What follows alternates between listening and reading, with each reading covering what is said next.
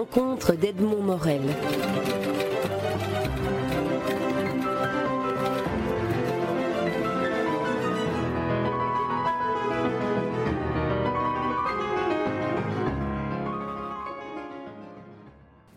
Kitty Krauter, vous publiez aux éditions L'École des loisirs dans la collection Pastel un de vos derniers livres euh, pour enfants, Le petit homme et Dieu. Alors ma, première, euh, ma première interrogation, mon, premier, mon premier sentiment que j'aimerais vous faire partager, c'est que avec un livre comme, comme celui-là, vous parlez euh, d'un petit homme, vous parlez de Dieu, mais finalement vous posez toute une série de questions sur la transmission de l'expérience, sur euh, la rencontre, sur l'humanisme. Est-ce que toutes ces questions que vous abordez sont des questions auxquelles vous pensez au moment où vous créez votre livre? Hmm, Pas du tout. En fait, euh, pour, chaque, livre que je fais, euh, j'ai l'impression d'avoir une espèce de, de réservoir énorme et va se mettre, se greffer dedans. Euh, toutes les choses qui me touchent ou qui me questionnent. Ou, voilà. Et j'aime tellement les histoires qui ont l'air de parler de rien, qui parviennent à parler de tout. Donc euh, voilà, c'est par euh, respect aussi pour les lecteurs, c'est prendre la petite porte, de les emmener dans un voyage, dans une rencontre. Parce que je suis vraiment fascinée par la relation, par, par l'autre et qu'est-ce qui se passe quand cet autre n'est pas tout à fait comme soi-même, et même voir tout à fait extraterrestre ou autre, ou divin, et, et voilà, au fantôme, et me dire qu'est-ce, qui se passerait, et quel échange ce serait. C'est un peu rester en contact avec ce premier regard. Parfois, le savoir étouffe tellement de choses qu'on ne parvient plus à saisir et on ne parvient plus à forger sa propre opinion. Donc, euh, j'aime tellement parler de choses que je ne sais pas, euh, ça m'emmène dans des endroits, dans des contrées. Mais ma force, c'est de rester connectée dans ce lien entre le petit mm. homme et Dieu. Et je ferai n'importe quoi pour ce lien-là. Donc, euh, je suis très attachée à eux. Et, voilà, je sais que je, parle pas mal de ce livre et des, des, je parle aux journalistes et tout ça. Et chaque fois que je commence, je me dis, voilà, je suis avec eux, quoi. Et j'ai cette sensation que c'est l'un ne va pas sans l'autre. Donc, euh, la création n'a pas été l'un sans l'autre. Donc, euh, ils m'ont en quelque sorte choisi, je les ai choisis. On a parcouru un chemin ensemble. Et ils m'ont emmené dans des endroits. Et, et c'est assez étonnant parce que je ne connais pas la fin de l'histoire quand, je, mm. quand j'écris. Et, j'ai vraiment l'impression des fois que la façon dont je dessine, c'est comme si j'écrivais. Et la façon dont j'écris, c'est comme si j'avais des dessins qui, qui, se mettent, qui se mettaient en place. Et que ça se passe entre. Et cette chose mystérieuse qui fait que chaque lecteur va prendre un morceau ou va éclairer une facette. Et donc il n'y a pas euh, une seule chose dans ce livre. Il y a tout ce que j'ai pu à ce moment-là. Et, et c'est vrai que ayant deux fils, euh, j'ai toujours fait des livres avec des, des, filles, des femmes, puisque je suis une femme. Donc euh, je ne peux que parler bien de ce que je connais vraiment, de l'intérieur. Mais bon, voilà, en ayant deux graines d'homme, je me dis, hmm, comment ça fonctionne Et alors, euh, et de voir cet amour euh, entre le fils et le père. Et je me disais, quelle est donc cette chose qui fait qu'il y a quelque chose au-dessus, un modèle? Et je suis fascinée parfois d'observer les papas dans la rue où ils font semblant qu'ils savent pas plus courir, courir plus vite que leur fils.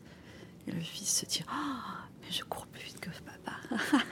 je trouve ça tellement délicieux en fait. Et puis d'autres qui ont besoin de montrer, au contraire qui sont plus forts, qu'il faudra toujours avoir quelqu'un à dépasser. Enfin voilà, donc euh, j'avais mis tout ça dans mon sac euh, d'histoire.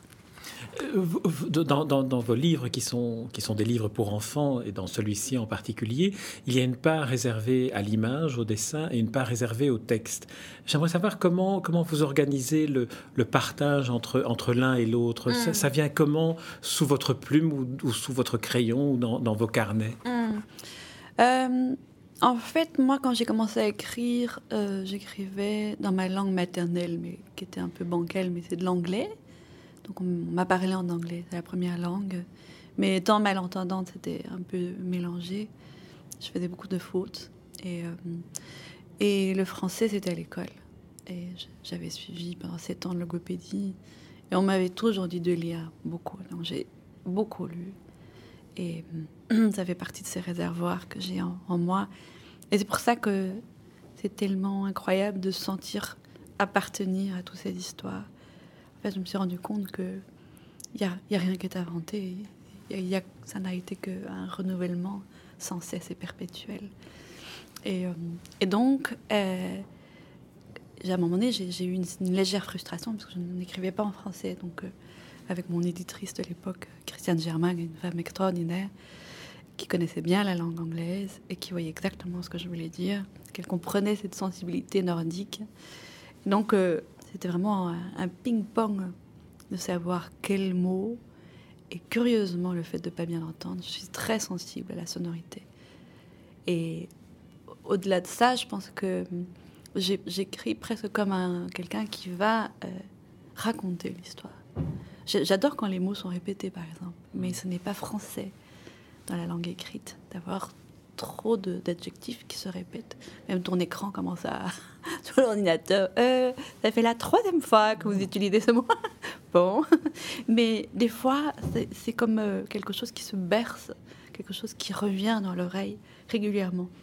Donc, euh, Dieu merci, il y a des correcteurs aussi dans les maisons d'édition. Donc, et j'ai une amie qui, que j'appelle mon, français pour euh, qu'elle regarde et qu'elle connaît ma part de sourde parce que je vais associer des, des, mots, les mettre ensemble. c'est comme c'est comme les étrangers. J'adore les étrangers quand ils parlent le français et les, les images qu'ils provoquent ou les expressions. À la limite, ils expriment mieux l'idée, puisqu'on reste un peu éveillé. Finalement, il y a des expressions qu'on connaît tellement par cœur qu'on finit par ne plus savoir ce que ça veut dire. Donc, euh, c'est assez fascinant. Euh, et, l'écriture, ça se fait assez vite, en fait. C'est euh, quelque chose qui peut se faire en deux jours, quasiment. Et c'est très fluide. Je dis pas que c'est au point, mais c'est extrêmement... Je sais que j'ai fait ce que j'ai pu. Et je ne fais pas partie de ces artisans qui vont raturer, raturer, raturer, recommencer. Je le fais. Mais des fois, alors je me perds, je ne sais plus. Je sais plus vers quoi je, je voulais toucher. Quoi.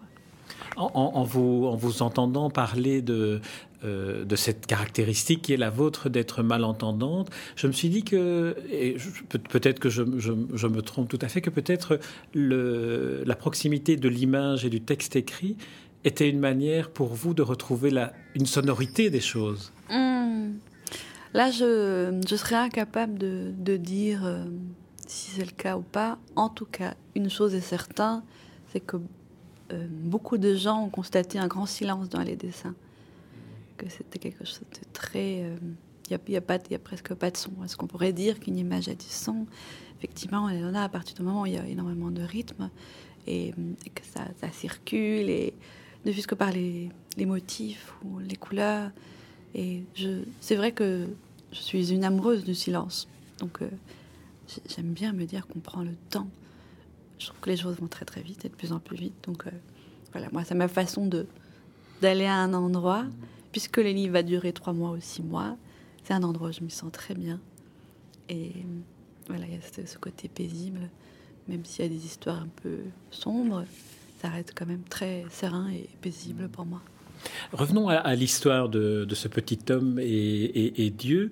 Euh, c'est d'abord l'histoire d'une rencontre, une rencontre entre ce petit homme et euh, cette figure un peu éthérée, on dirait un, nuage qui a une forme et une silhouette humaine, mm. qui, qui, qui s'appelle Dieu, mais qui en fait euh, telle est en tout cas la lecture que, que, je vous propose d'en faire, qui, qui, est finalement ce que chacun a en soi. Et c'est là la boucle que vous bouclez dans cette histoire. Bien sûr, absolument. Je n'ai rien à rajouter.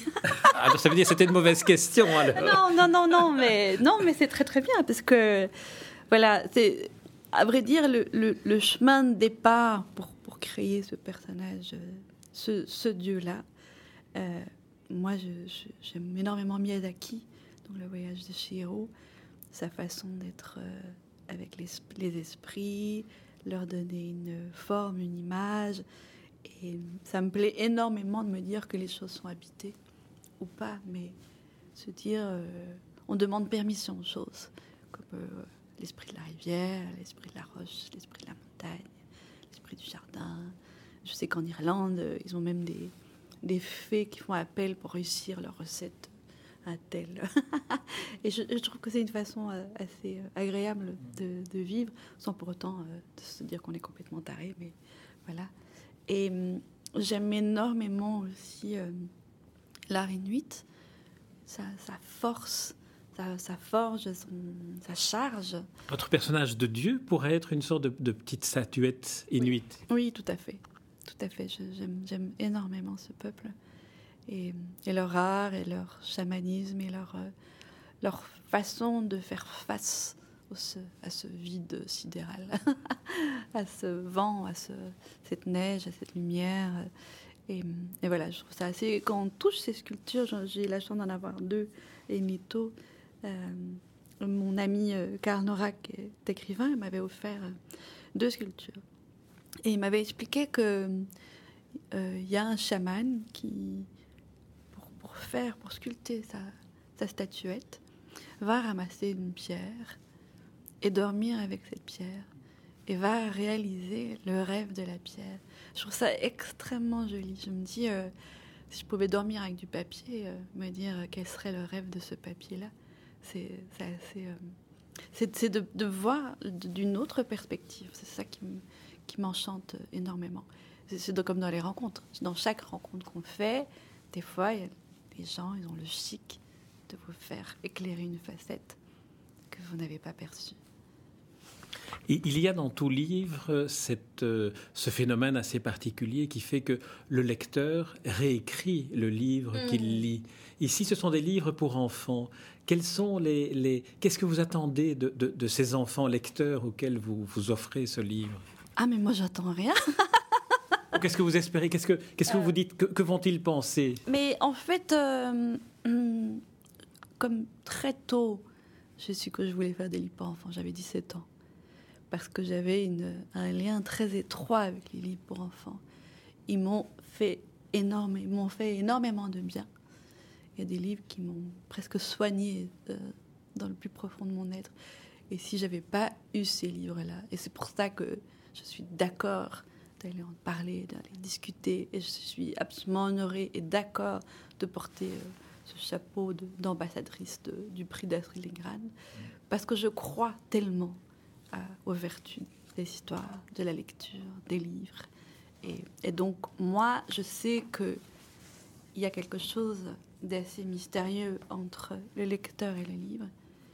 Euh, c'est un endroit un peu épais et pouvez être presque plus du côté de soi-même, c'est-à-dire qu'on va lire à travers ses propres yeux, ses propres peurs, ses, propres, propres envies, mais on peut aussi être un peu plus près du livre lui-même et on va voir autre chose. Mais c'est cette chose mystérieuse qui fait que qu'est la lecture et la compréhension de la lecture ou la compréhension de l'histoire, puisque dans dix ans vous allez lire cette histoire autrement, j'espère. Et, et donc euh, voilà, chacun fait comme, comme il veut. Et donc, qu'est-ce que je vais apporter? En tout cas, une certaine forme de réconfort. J'aime bien me dire que je suis cette petite voix silencieuse dans la tête d'un enfant. Et je fais un livre qui se passe à 30 cm de l'enfant. Donc, euh, voilà, il, il, je, rentre dans son intimité. Et ça me plaît bien, moi, de pouvoir me dire, euh, d'une certaine façon, je, je l'ai sur les genoux aussi, je suis en train de lire une histoire aussi. Vous avez évoqué le, le, prix Astrid Lindgren que, dont vous avez été la lauréate euh, en, 2010. Alors c'est oui, alors, c'est un, prix, bon, c'est un prix, c'est comme le, prix Nobel euh, en littérature pour enfants, mais c'est un prix dont, dont, la vocation est de, est de saluer le travail d'une euh, auteure de littérature jeunesse, mais aussi de promouvoir les droits de l'enfance. Et j'aimerais vous entendre sur ce qu'apporte un livre dans la promotion ou la défense des droits de l'enfance? Alors, pour répondre à cette grande question, euh, voilà, Astrid Lindgren est une femme extraordinaire qui a écrit des histoires avec un énorme respect pour les enfants. Et, je pense que je suis, je pense, j'espère, que je suis dans cette lignée-là. Donc pour moi, le droit de l'enfance, c'est le droit d'agir, d'être, de grandir, d'aimer, de faire ses propres choix. Voilà. Moi, je ne vais pas mettre les, dix, euh, les dix commandements pour le droit de l'enfance, mais en tout cas, euh, je, je, traite les histoires, les personnages comme j'aimerais qu'on me traite moi, tout simplement. On dit aussi que la, lecture, euh, notamment d'histoires de fiction, euh, la lecture d'essais apporte davantage de connaissances, mais la lecture des livres de fiction permet à chacun de se transformer au fur et à mesure où il lit et de modifier sa personne, de modifier sa perception des choses et finalement de vivre. Alors est-ce que d'une certaine manière on pourrait dire et conclure ainsi que, que lire c'est vivre dans, dans le sens plein du, du terme? J'aimerais vous, vous entendre réagir sur cette proposition-là. Bien sûr, évidemment. Et ça agrandit sérieusement la perception dont je vous parlais précédemment. C'est-à-dire qu'on peut aller dans la tête de quelqu'un d'autre, euh, son fonctionnement et d'avoir de la compassion, parce qu'on le comprend intimement. Moi, je suis parfois un peu euh, euh, choquée par des jugements hâtifs sur ce qui se passe autour de soi, même des choses extrêmement bénignes. Et il suffit d'attendre 5-10 minutes pour se rendre compte que ben, la raison pour laquelle la personne est mal garée, c'est parce qu'en fait, enfin voilà, on peut, les gens réagissent avec une vitesse assez euh, féroce. Et hum, j'ai l'impression que la lecture affine euh, une forme d'expression à l'intérieur et donne la possibilité de construire une pensée aussi. Mhm. Donc, il se fait qu'on pense, il se fait qu'on pense avec des mots. Mais on aurait pu penser en couleur, on aurait pu penser en odeur. et donc, il se fait que c'est cette langue-là qu'on communique, si on passe pas par la langue corporelle ou la langue des signes, il se fait qu'on ne fait pas ça. Même si on le fait, on lit énormément sans le vouloir. la physionomie, euh, le langage du corps. Euh, et, le, l'œil, il est extrêmement intelligent parce qu'il continue à lire perpétuellement. J'avais fait le constat que même s'il y a des lettres quelque part posées, il lit automatiquement. On est tellement drillé à lire. Et ce que moi, je sais intimement, puisque ça a été mon cas à moi, euh, je me suis exprimée assez tard, en fait. J'ai encore cette, notion de ressentir une émotion très forte et d'être incapable de poser des mots dessus et d'être et d'avoir personne autour de soi qui, qui, puisse prendre ce temps d'essayer de décortiquer ce qu'il y avait dans ma tête. Donc il y a une énorme frustration, et une énorme colère qui se met. Et la lecture a vraiment permis de, de poser ça, de jalonner ça, d'aiguiser ça, de s'approcher, de s'éloigner, décider, pas décider. Enfin, je trouve que c'est quelque chose qu'on n'impose pas. Donc, euh, mais c'est étonnant de s'apercevoir qu'il y a des gens qui ont besoin qu'on leur lise des histoires qui sont plutôt euh, auditifs. J'avais rencontré comme ça une femme euh, dans une chambre d'hôte qui travaillait là et son mari tous les soirs en hiver lui lisait un livre pendant toute la soirée. Je pense qu'il me faut un homme comme ça. Mais elle disait, je suis incapable de lire. Et, c'est assez intéressant parce que c'est souvent lié à, un problème euh, de soit de l'enfance ou affectif, où, il y a une porte qui s'ouvre, ou que ce soit euh, quelque chose d'assez... Euh, voilà, il y a eu un blocage à un moment donné. Et c'est tellement dommage de rester sur ce blocage. Kitty Crotter, je, vous remercie pour cet entretien. Je vous remercie pour ce magnifique livre, Le Petit Homme et Dieu, paru dans la collection Pastel à l'École des loisirs.